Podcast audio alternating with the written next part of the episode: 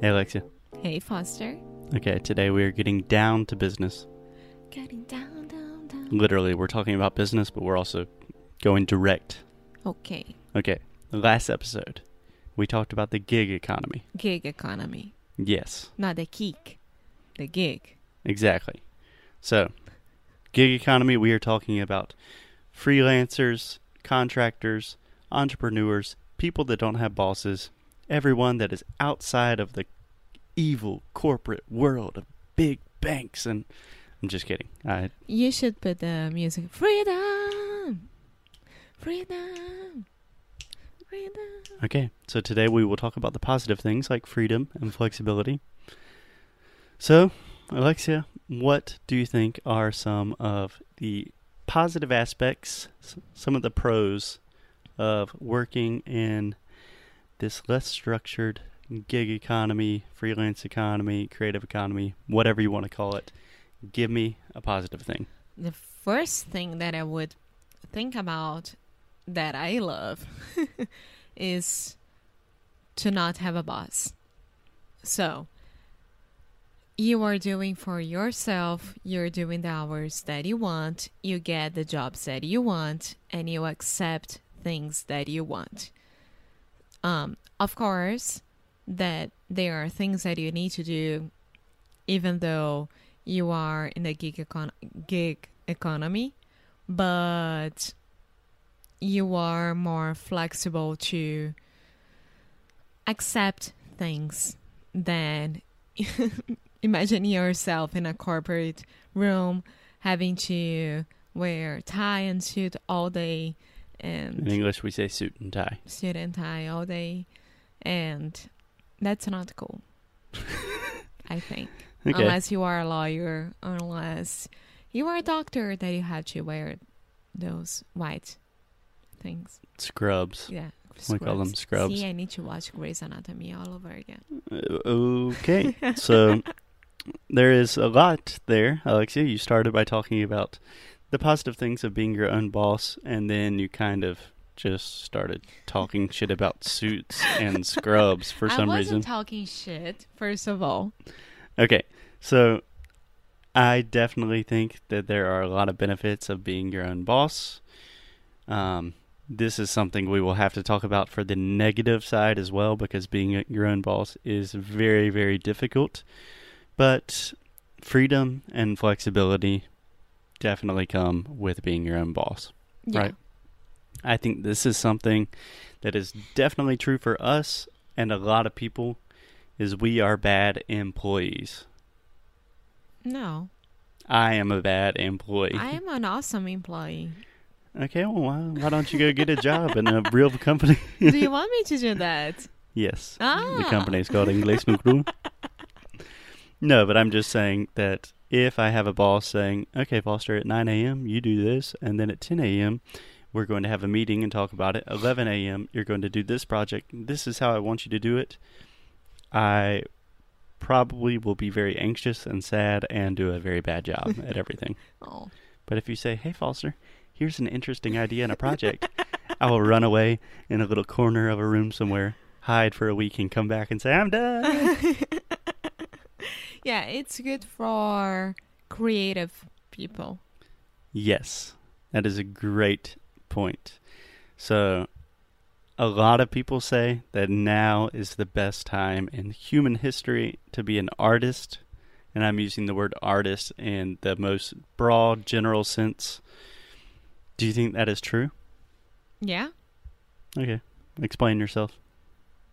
i don't know um Let's imagine that you like to paint drawings of dogs.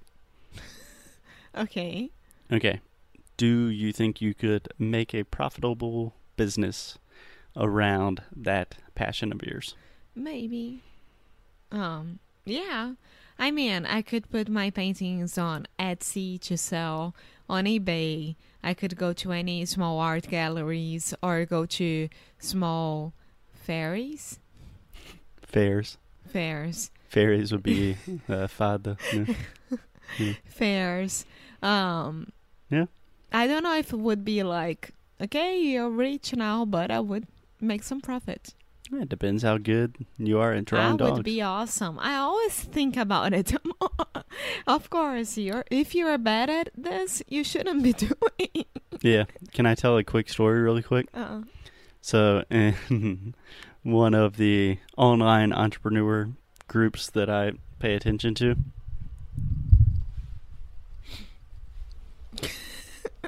sorry, I have to get a little more comfortable.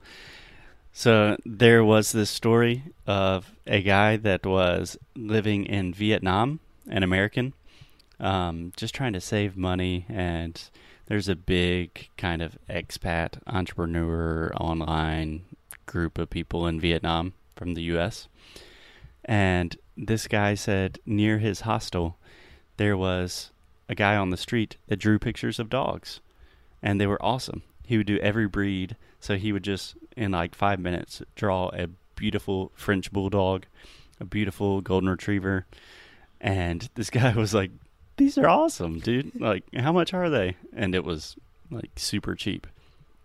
So this American entrepreneur had the idea like, hey, what if I can sell these in America for you and I will sell them for a lot more money and I make money, you will make a lot more money and everything's good. And the Vietnamese guy was like, cool. And it was a huge success because he would just paint like a lot of French bulldogs and then put common dog names like at the bottom of the picture. And because when common dog names like like French bulldog, you would have like I don't know, you could say or let's use an example normal names. That's what it's saying. Yeah, Like a golden retriever, Sunny. ah, okay. If you had a picture of a golden retriever, it doesn't look exactly like my dog Sunny, but it says golden retriever, Sunny. It's a great picture. I would definitely spend like fifty dollars on that. Very interesting business with dogs. okay, sorry, got off topic a little bit, but that is one example of how the doors are open for creative people. In the past, if you wanted to be an artist, you had to work for the king. You yeah. know. Now you just have to put up a, an online store, and you have access to the world market. That's true. Obviously, we're simplifying a lot. Of course. Okay. Can I tell you one thing that I think is positive yeah. and also negative? But I think if you participate in the gig economy, you are always learning new things. What do you think about that?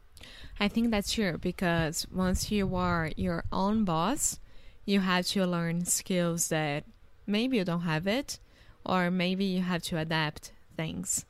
And so you are always learning. For example, this guy with the paintings. How do I ship to United States?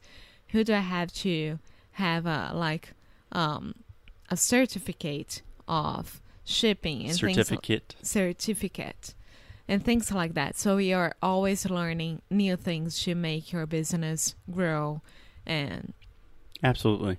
And then that is not to say that in a more traditional job you do not learn things, but there does tend to be a ceiling.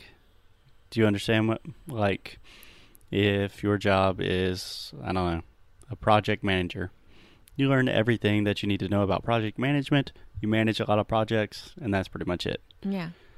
But if you are an Uber driver and an artist and you're also trying to release some new project into the world, you are learning all the time about Yeah. everything. Take Uber driver, for example. I mean, you're always trying to be nice to people. So how could you do that? Leave some water, leave some candies, leave some chocolate. Like ask if they are cold or if they are hot to turn on or turn off the air conditioning. What kind of music should you do that? And then you go and search for new music because of that. So you're always learning new things. Okay, that was not the example I was thinking of, but obviously It Alexia works. has very specific recommendations for Uber drivers.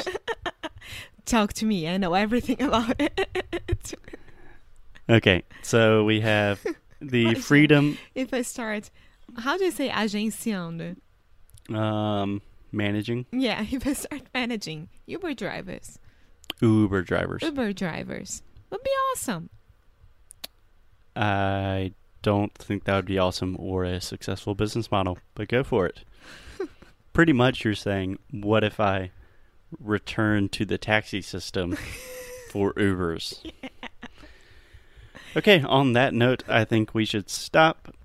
We have the benefits of being your own boss, having more freedom and flexibility, and having a lot of opportunities to be more creative. Yeah. Okay, tomorrow we'll talk about the negative things, the good, the bad, the ugly, the beautiful. Love you guys. See you tomorrow. Bye.